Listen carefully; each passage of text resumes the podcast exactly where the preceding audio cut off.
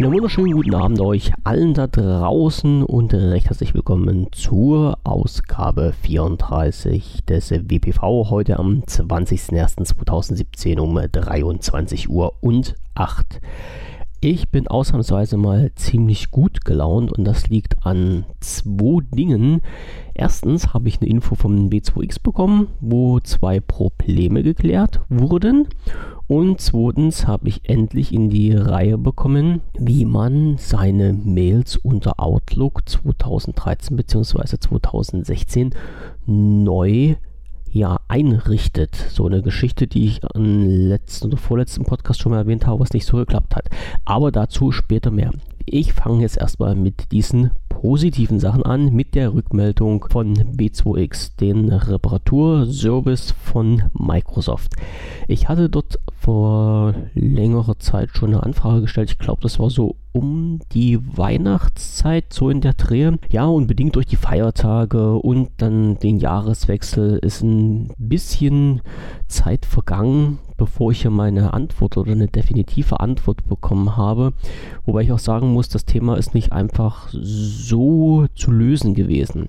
Es handelt sich einmal um die Geschichte der B2X Smart App. Ihr wisst ja, im Dezember war das, glaube ich, schon, plötzlich äh, zwei Apps im Store verfügbar waren, die sich als B2X Smart App tituliert haben. Also für alle, die in dieser App-Materie gerade nicht so drinstehen.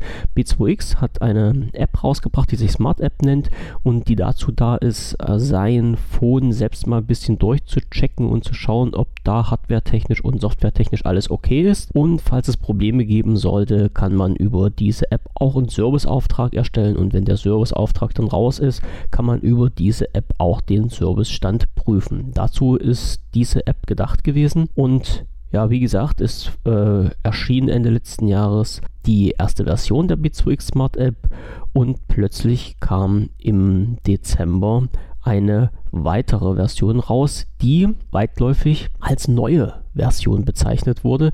Das Problem bei der ganzen Geschichte war nur, dass diese App nicht von B2X selber stammte, sondern von der Web2Go GmbH. Das alles hatte ich schon mal erzählt und im Forum auch mal ein bisschen schriftlich festgehalten. Und ja, nun gab es natürlich äh, so ein paar leichte Verwirrungen. Warum gibt es jetzt eine neue App unter einem neuen Namen von einem neuen App-Hersteller bzw. App-Entwickler? Warum sind beide Apps zeitgleich im Store verfügbar? Und ich habe ähm, angefragt und zwar bei äh, Svensson Friends. Das ist die Organisation, die sich äh, im Auftrag von B2X um das ganze Marketing, um die und um die äh, Außenarbeit jetzt kümmert. Und mein Ansprechpartner dort, der hat mal ein bisschen tiefer nachgekramt und hat halt gesagt, ja, okay, ich prüfe das und werde, wenn sich da irgendwas ergibt, eine Rückmeldung geben. Und wie gesagt, diese Rückmeldung ist nun gerade da. Und da wurde halt mir geschrieben, dass es sich bei dieser letzten veröffentlichten Version um ein Versehen handelt. Das heißt, die sollte eigentlich so gar nicht erscheinen und diese wird halt ASAP aus dem Store zurückgenommen. Und jetzt heißt natürlich, also so wie ich es vor längerer Zeit schon mal gesagt habe, die Version von der Web2Go GmbH kann erstmal deinstalliert werden. Die sollte man also nicht nutzen und dafür aber die reguläre B2X Smart App von B2X selber wieder aufs Phone draufziehen. Also, wer jetzt die B2X Smart App auf sein Phone drauf hat, einfach mal schauen, welche Version das ist, beziehungsweise von äh, welchen Entwickler und dann gegebenenfalls wieder auf die B2X Smart App umsteigen. Den Link dazu werde ich in den Shownotes mit posten. So, und das zweite Thema von B2X, das ist eine längere Geschichte und zwar handelt es sich dabei um das Lumia 930. Und dieses Gerät ist ja so ein bisschen bei uns im Forum ganz stark in die Schlagzeilen geraten, als die User versucht haben oder nicht versucht haben, sondern als sie von dem Betriebssystem Windows Phone 8.1 auf Windows äh, 10 Mobile gewechselt sind und plötzlich gab es da arge Probleme mit den Mikrofonen. Und nach langer Suche hin und her haben wir halt festgestellt, dass bei der Software Windows 10 Mobile die Mikrofone anders angesteuert werden, beziehungsweise dass unterschiedliche Apps unterschiedliche Mikrofone nutzen, denn das Lumia 930 hat da insgesamt vier Stück verbaut und irgendwas hat dann halt bei einer Charge von, den, von der 930er Serie mit den Mikrofonen Nummer 3 oder 4, ich weiß jetzt nicht mehr ganz genau welches das war, also eins von den beiden war da nicht so wirklich ganz so, wie es sein sollte, sagen wir es mal so. Also es gab irgendwelche Probleme und es kam dann zustande, dass in der Videoaufnahme zum Beispiel kein Ton zu hören war und bei manchen Apps bzw. bei manchen Telefonaten entweder übers Telefon selber oder über diverse Apps konnte halt das Gegenüber einen nicht verstehen. Also man hat telefoniert, man konnte denjenigen verstehen, mit denen, mit denen man telefoniert hat. Aber wenn man halt selber das Lumia 930 hatte, hat halt die Person, mit der man telefoniert hat, einen nicht verstanden, weil halt genau dieses Mikrofon halt einen Klatschbeck hatte. So, und äh, B2X hatte damals ziemlich schnell reagiert, als ich mit denen dann in Kontakt getreten bin, also wieder mit äh, Svensson Friends und hat halt gesagt, okay, hier gibt es halt im äh, dem B2X Support, dann habe ich entsprechend einen Link zu diesem Support gepostet und dort konnte man alles relativ schnell und gut abwickeln. Das hat auch bisher wunderbar geklappt. Also bisher gab es im Forum noch keine negative Rückmeldung, dass da irgendetwas bei der Reparatur des Lumia 930 nicht funktioniert hat. Jetzt kam aber ein Problem auf, was auch bei mir so ein bisschen unter den Tisch gefallen ist. Das Lumia 930 ist ja nun nicht ein Gerät aus der aktuellen Serie, sondern hat schon ein paar Tage auf dem Buckel. Ja, und was passiert jetzt mit den Usern, die den Lumia 930 haben, jetzt erst auf Windows 10 Mobile wechseln, feststellen, dass sie eins von den Geräten erwischt haben, was diesen Mikrofonbug hat, aber schon aus dem Garantiezeitraum raus sind. Da gab es jetzt arge Probleme, denn der Support vom B2X hat sich halt immer darauf aufgebaut, dass äh, Geräte kostenfrei äh, supported werden, die halt im Garantiezeitraum drin lagen. So und ohne, also das wurde halt abgeklärt, indem man auf der Supportseite seine E-Mail eingegeben hat und anhand der E-Mail wurde halt ausgelesen, ob der Garantiezeitraum bestand oder nicht bestand. Und wenn der bestand, dann konnte man halt diesen Supportvorgang fortsetzen, egal in welcher Weise, also entweder in äh, Mitarbeiter von Bitwix kontaktieren oder halt einen Reparaturauftrag auslösen. Und wenn der Supportzeitraum, äh, wenn der Garantiezeitraum abgelaufen war, gab es halt keinen kostenlosen Support mehr, sondern man musste das aus eigener Tasche bezahlen. Ja, und nun war das Problem halt, was passiert mit den Leuten, die einen Lumia 930 haben, außerhalb des Garantiezeitraums waren und jetzt irgendwie feststellten, dass das Lumia doch zur Reparatur muss. Also das heißt, man konnte diese Leute ja nicht einfach im Regen stehen lassen, weil sie halt dieses Problem wo sie nicht dran schuld waren, nämlich das defekte Mikrofon, erst zu spät bemerkt haben. Und äh, ich habe dann wieder mit äh, den Kollegen von Svensson Friends ein Gespräch geführt und die haben gesagt, die kümmern sich darum und schauen, wie man das machen kann, dass halt auch diese Leute, die außerhalb des Garantiezeitraums sind, da entsprechend vernünftig beraten werden. Und auch auf diese Frage ist eine Mail gekommen und äh, ich sag mal, ich lese jetzt einfach mal schnell diesen Satz vor, der sagt wahrscheinlich alles. Das Mikrofonproblem wird standardmäßig von allen Reparaturpartnern repariert, ohne dass Kunden es angeben müssen. Falls dieses Problem erst nach Ablauf des Garantiezeitraums auftritt, können Kunden sich direkt an einen Reparaturpartner wenden oder über die B2X Website, dann ist ein Link eingefügt, einen Austausch beantragen. Und genau über diesen Link, den ich dann im den News, also ich habe in den News einen Artikel drüber geschrieben, da ist der Link drin und ich werde auch diesen Link hier nochmal in die Shownotes mit reinschreiben. Über diesen Link ist es halt möglich, ein Phone, also mit äh, B2X in Kontakt zu treten für Geräte, die außerhalb des Garantiezeitraums sind. Also hier das Lumia 930 und dort sagen zu können, hier, ich habe ein Gerät mit Mikrofonbug, ich bräuchte mal Hilfe von euch, das Gerät muss halt repariert bzw. dann ausgetauscht werden. Was dann zum Schluss passiert, weiß ich nicht. Also für die Leute mit einem Lumia 930, was ein Mikrofonbug hat, und die außerhalb des Garantiezeitraums sind. Erstmal eine erfreuliche Mitteilung und ich hoffe wirklich, dass das jetzt alles so klappt mit dem Support und äh, dass halt auch die Leute dann zufriedengestellt werden können. Ja, das die zwei positiven Nachrichten von B2X und ich hoffe, Es sind jetzt ein paar Themen, also ich hatte das in den letzten Podcasts ja schon ein paar Mal mit angesprochen. Also die Geschichte habe ich jetzt geklärt, Haken dran. Und ich hoffe, dass das jetzt soweit alles passt. Wenn es irgendwie Probleme geben sollte, wenn irgendwas unklar ist, einfach entweder im Forum äh, sich melden im Lumia 930 Bereich oder hier in ähm, dem Podcast bzw. in den entsprechenden Newsartikeln in die Kommentare was reinschreiben. So, wechseln wir zu Microsoft.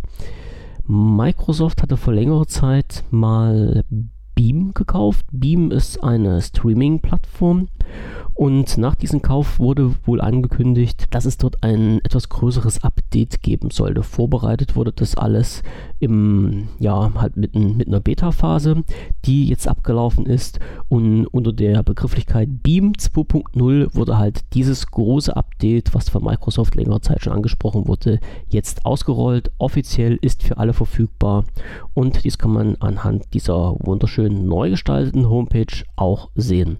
Also wer dort mal reinschauen will, kann das gerne machen. Den Link dazu haue ich auch mit in die Shownotes rein. Ja, der nächste Punkt von Microsoft. Es soll wohl aufgetaucht sein, eine Information bezüglich des Layouts von Windows 10 auf verschiedenen Geräten oder verschiedenen Endgeräten. So, wir wissen ja, dass Microsoft sich ganz doll vorgenommen hat, dass Windows 10 auf allen Endgeräten so ziemlich gleich aussehen soll. Ganz einfach mit dem Hintergrund, dass man, egal an welchem Gerät man ist, intuitiv mit jedem Gerät arbeiten kann ohne sich da irgendwie neu einlernen zu müssen. Das heißt, egal ob man jetzt ein Phone, ein Tablet oder halt vom, also ein PC da bedient, es soll überall gleich sein. Das ist beim Tablet und beim PC jetzt auch schon fast der Fall, beim Phone noch nicht. Und genau an äh, dieser Oberfläche, an der Shell wird gerade rumgedoktert und es wird wirklich äh, viel Zeit und viel Arbeit reingesteckt, dass irgendwann mal diese Benutzeroberflächen fast gleich sind. Man kann natürlich ein Phone nicht so wirklich eins zu eins den Layout vom Desktop und vom Tablet anpassen, aber in die Richtung soll es gehen. Also hier ist noch ein bisschen was offen und ich gehe mal davon aus, dass in Richtung Design von Microsoft hier in den nächsten Monaten und in den nächsten Updates noch einiges zu hören und zu sehen ist. Ja, dann wir bleiben einfach mal bei Microsoft, weil ich die gerade hier auf der Pfanne habe. Microsoft macht gerade Großeinkauf von Unternehmen und hat sich jetzt eins unter den Nagel gerissen, was äh, Simplicon heißt. Simplicon ist ein Unternehmen, was sich halt auf 3D-Software spezialisiert hat und mit äh, dieser Software und mit diesem Know-how ist äh, Simplicon schon bei einigen Computerspielen aufgetreten und hat dort halt die Software unterstützt oder die Softwareentwickler unterstützt. Und wir sind jetzt gespannt, beziehungsweise ich bin gespannt, was jetzt Microsoft mit Simplicon vorhat. Also ich kann mir gut vorstellen, gerade im Bereich 3D, dass da irgendwas mit HoloLens passieren wird aber so richtig genau, was damit passiert, ist halt noch nicht bekannt gegeben worden. Aber ich gehe mal davon aus, dass wir auch hier noch weitere Informationen bekommen. So, eine Meldung, die eingeflattert ist, das Alcatel Idle 4S gibt es jetzt in der Unlocked-Version im US-Store und soll dann halt auch bald bei uns über den großen, also über den großen Deich schwappen und bei uns verfügbar sein. Hm, schauen wir mal, wann das der Fall sein wird. Also die bösen Leute sagen ja immer, dass eh keine neuen Windows Phones mehr zu uns kommen, aber ich denke mal, mit den äh, Alcatel Idle 4S wird es noch ein Gerät geben, was hier auf dem Markt noch ein bisschen aufräumen wird. Aus der Praxis für die Praxis. Eine Geschichte, die jetzt ein bisschen wieder mal über den Tellerrand geschaut ist, aber trotzdem zum mobilen Bereich gehört.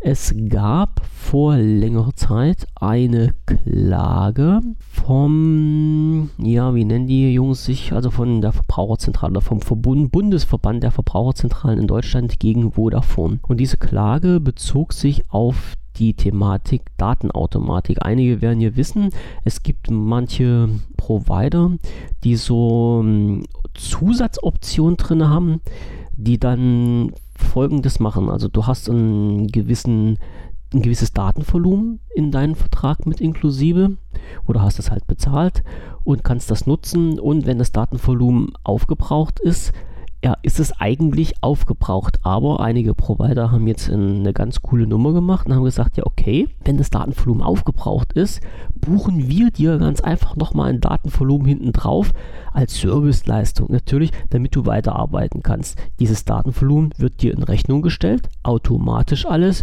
und du bekommst von uns eine, eine Nachricht, dass wir das halt gemacht haben.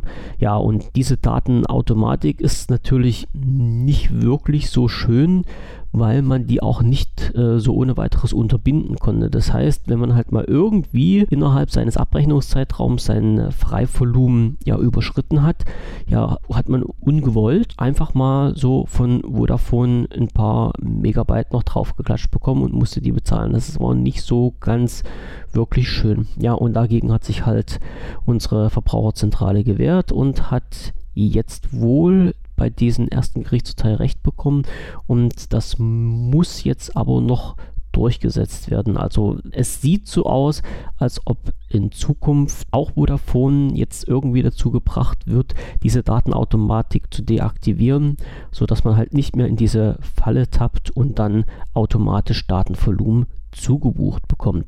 Ich muss sagen, ich halte ja persönlich nicht so viel von den Verbraucherzentralen, weil das, ja, weil ich da nur böse Erfahrungen mit diesen Menschen gemacht habe. Jetzt haben sie vielleicht mal ein bisschen was richtig gemacht, aber ja, schauen wir mal, ob das wirklich so durchgeht oder ob sich da Vodafone nochmal dagegen sträubt. Ja, nach den in, im letzten Podcast, wie schon angesprochen, sehr viel in den Insider-Builds passiert ist, kam natürlich ganz knackenhart am, das muss ich mal schnell schauen, am 20. Nee, am 20. Der ist ja heute. Es kam raus am, am 19. Gestern. Gestern kam das Bild 15014 raus für PC und Mobile. Also endlich mal wieder werden beide Ebenen hier mit neuen Builds beschossen. Und es gab eigentlich nicht so viele Änderungen. Das Interessanteste für mich war, dass halt die Geschichte mit den E-Books immer mehr vorangetrieben wird. Dann hatte, da hatte Microsoft ja in den letzten Insider-Builds schon ein bisschen was gemacht. Also, dass man halt äh, E-Books im EPUB-Format direkt über den Browser, also über Edge, lesen konnte. Jetzt gibt es einen neuen E-Book Store der von Microsoft bereitgestellt wurde, also im Microsoft Store eine neue, äh, eine neue Abteilung, einen neuen Bereich, der sich da E-Books nennt. Und diese Funktion ist halt auch in der Build 15014 schon bereitgestellt, soweit wie ich weiß, allerdings nur für den US-Bereich. Und Dort ist es halt möglich, äh, sich die Bücher im Store zu kaufen und über Edge zu lesen. So, und hier hat wohl Microsoft was ganz Schlaues gemacht und ich hoffe, dass auch das alles umgesetzt wird und beibehalten wird, was sie hier gemacht haben.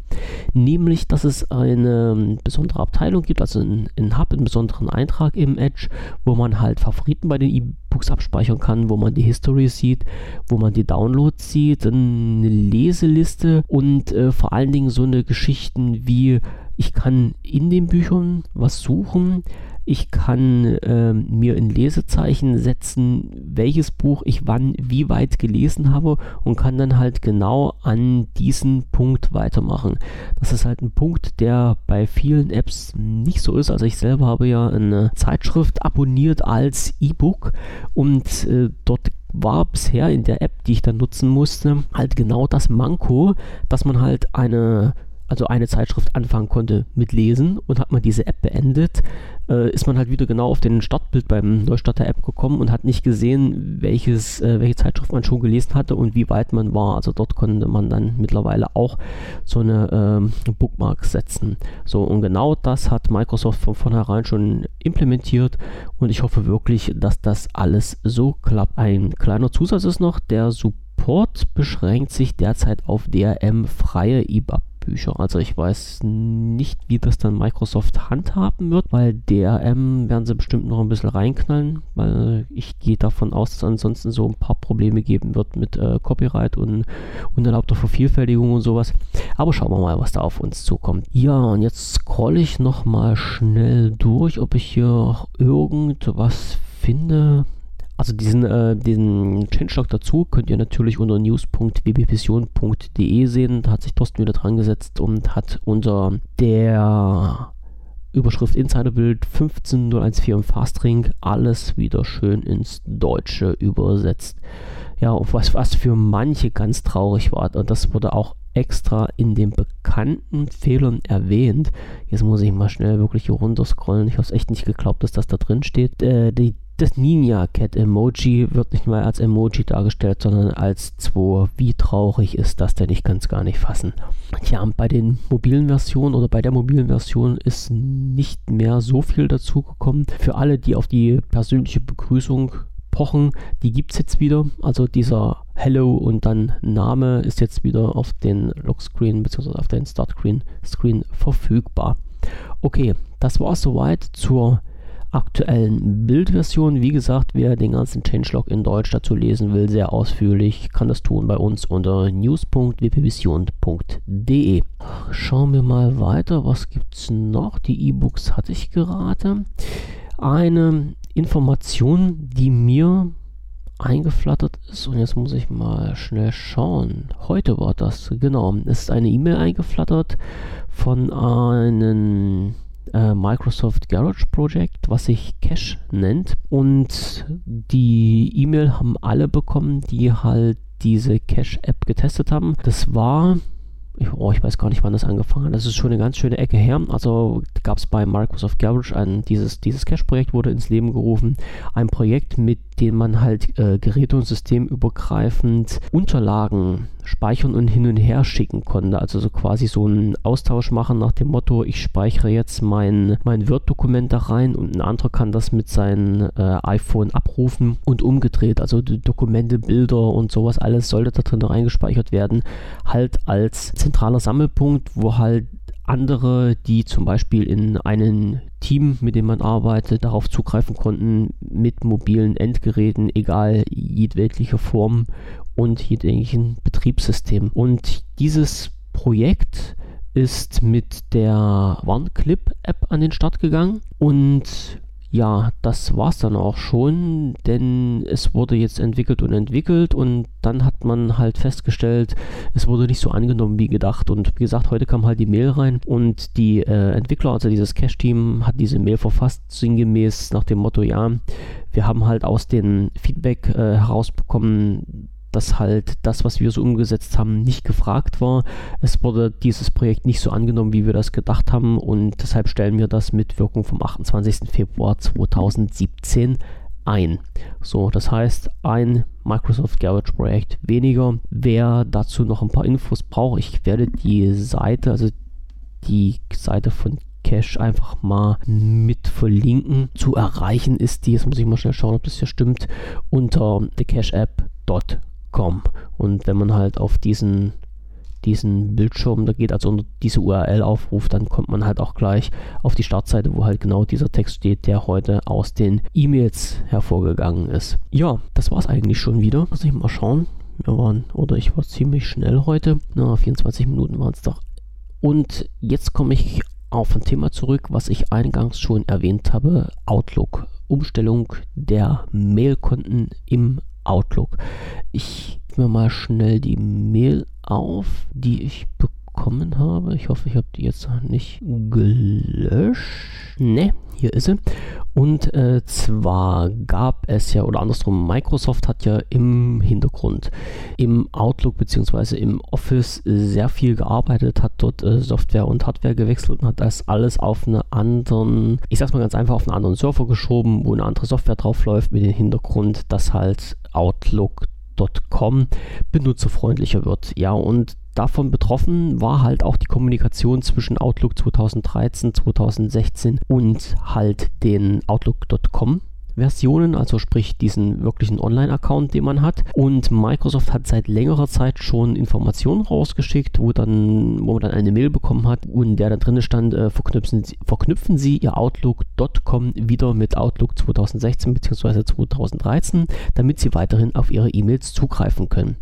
Ja, und dann kam halt in der E-Mail so ein schöner Text. Ähm, Microsoft hat zu Beginn des Jahres Outlook.com eingeführt und so weiter und so fort. Und irgendwann kam es halt durch diese Umstellung dazu, dass halt Outlook.com nicht mehr mit der lokalen Version, sprich mit Outlook 2013 oder 2016 kommunizieren kann, beziehungsweise nicht mehr kommunizieren wird. Und man müsste halt sein Konto neu verknüpfen. Konto neu verknüpfen, äh, dafür gibt es mehrere Varianten.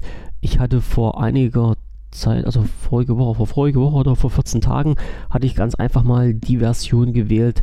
Äh, ich hatte mein Surface Office 2016 einfach neu installiert und wollte dort meine Outlook-Kunden einfach eintragen und synchronisieren, damit ich das schon mal als Sicherheit da habe.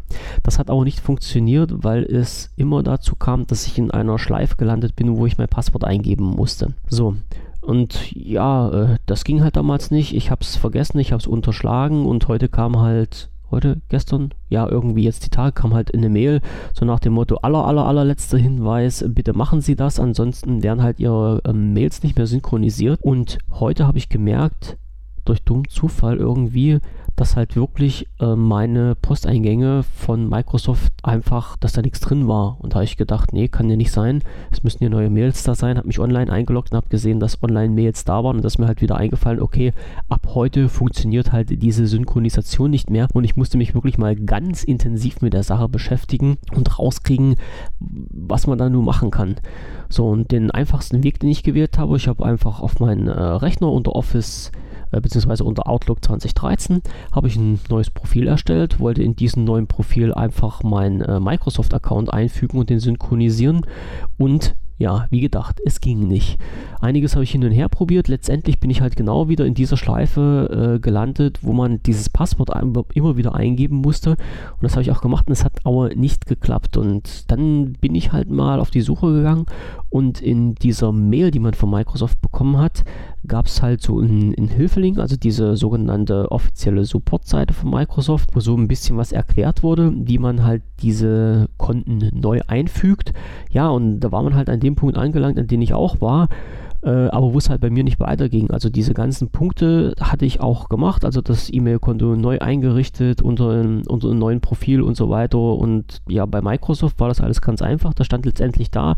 Und wenn Sie mit herzlichen Glückwunsch begrüßt werden, hat das alles geklappt. Ja, aber so weit bin ich halt nicht gekommen. Und habe dann diesen Artikel mal ein bisschen weiter runter gescrollt und irgendwo stand dann so sinngemäß bekannte Fehler und dann, sie werden immer wieder nach ihrem Passwort gefragt.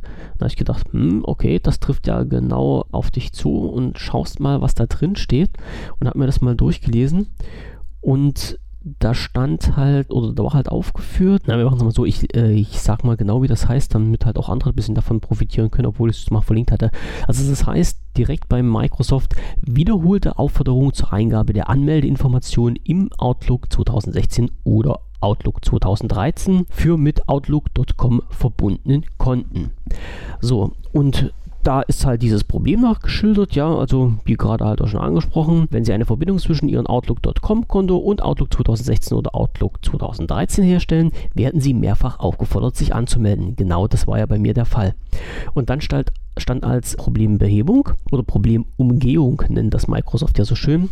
Äh, wenn Sie die Überprüfung in zwei Schritten für Ihr Konto eingerichtet haben, müssen Sie ein App-Kennwort erstellen, um das Konto in Outlook einzufügen oder hinzuzufügen. So, äh, jetzt habe ich mal kurz gegrübelt und ich hatte mal vor langer Zeit wirklich diese Überprüfung in zwei Schritten für mein Konto freigeschaltet. Aber das hat in den letzten Wochen nicht mehr funktioniert. Also früher war das halt immer so, dass wenn ich mich online eingeloggt habe oder einloggen wollte in mein Konto, da habe ich halt mein, äh, meine E-Mail eingegeben, das kennen wir dazu. Wenn man auf OK gedrückt hat, bekam man halt so eine Zusatzabfrage.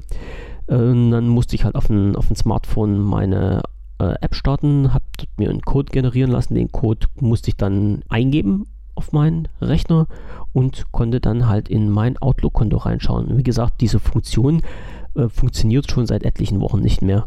Und äh, daran habe ich ehrlich gesagt auch nicht gedacht und habe aber mal in das Mail-Konto, also in die Option reingeschaut und dort war halt diese Überprüfung in zwei Schritten noch aktiviert. Da habe ich gedacht, okay, wenn das noch aktiviert ist, probierst du halt einfach mal das, was Microsoft von dir will und erstellst einen App-Kennwort. So, das Problem ist nämlich jetzt folgendes. Wenn man diese Überprüfung in zwei Schritten aktiviert hat, muss man, wie ich gerade schon gesagt habe, sich einen Code generieren und diesen Code dann bei der Anmeldung eingeben. Wenn ich aber ein Mailkonto offline, also sprich in Outlook 2013 oder 2016 integrieren möchte bzw. einrichten möchte, gibt es diese Codeabfrage nicht. So, das heißt, ich habe ein Konto mit Zwei-Schritt-Authentifizierung, Office auf dem Rechner, äh, hat aber diese Zwei-Schritt-Authentifizierung gar nicht in seinem Programm drin. So, und somit kann man theoretisch auf seinen Office am Rechner auch solche Konten nicht einrichten.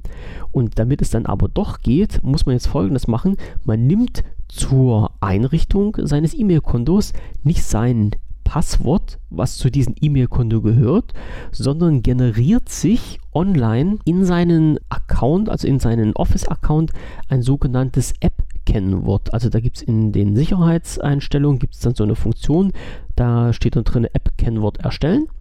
Da klickt man dann auf, jetzt muss ich mal schnell schauen, was steht, okay oder erstellen oder irgendwas. Ah, jetzt bin ich gerade nicht eingeloggt, aber also in den Sicherheitseinstellungen ist das drin. Wie gesagt, dort kann man sich halt dieses App-Kennwort erstellen und das ist ein Zahlen, ne, ein Buchstabencode wenn ich mich jetzt nicht recht enttäusche, ein mehrstelliger Buchstabencode. Und diesen kann man dann halt anstelle seines Passworts bei der Kontoeinrichtung in Office 2013 oder 2016 eingeben drückt dann halt auf OK, dass äh, das Konto überprüft werden soll. Und dann geht nach kurzer Zeit wieder ein Fenster auf, wo man nochmal nach den Anmeldeinformationen gefragt wird. Hier gibt man nochmal dieses App-Kennwort ein und drückt auf OK und dann fängt auch Office auf den Rechner an, richtig loszulegen und sagt dann, okay, jetzt ist das Konto eingerichtet.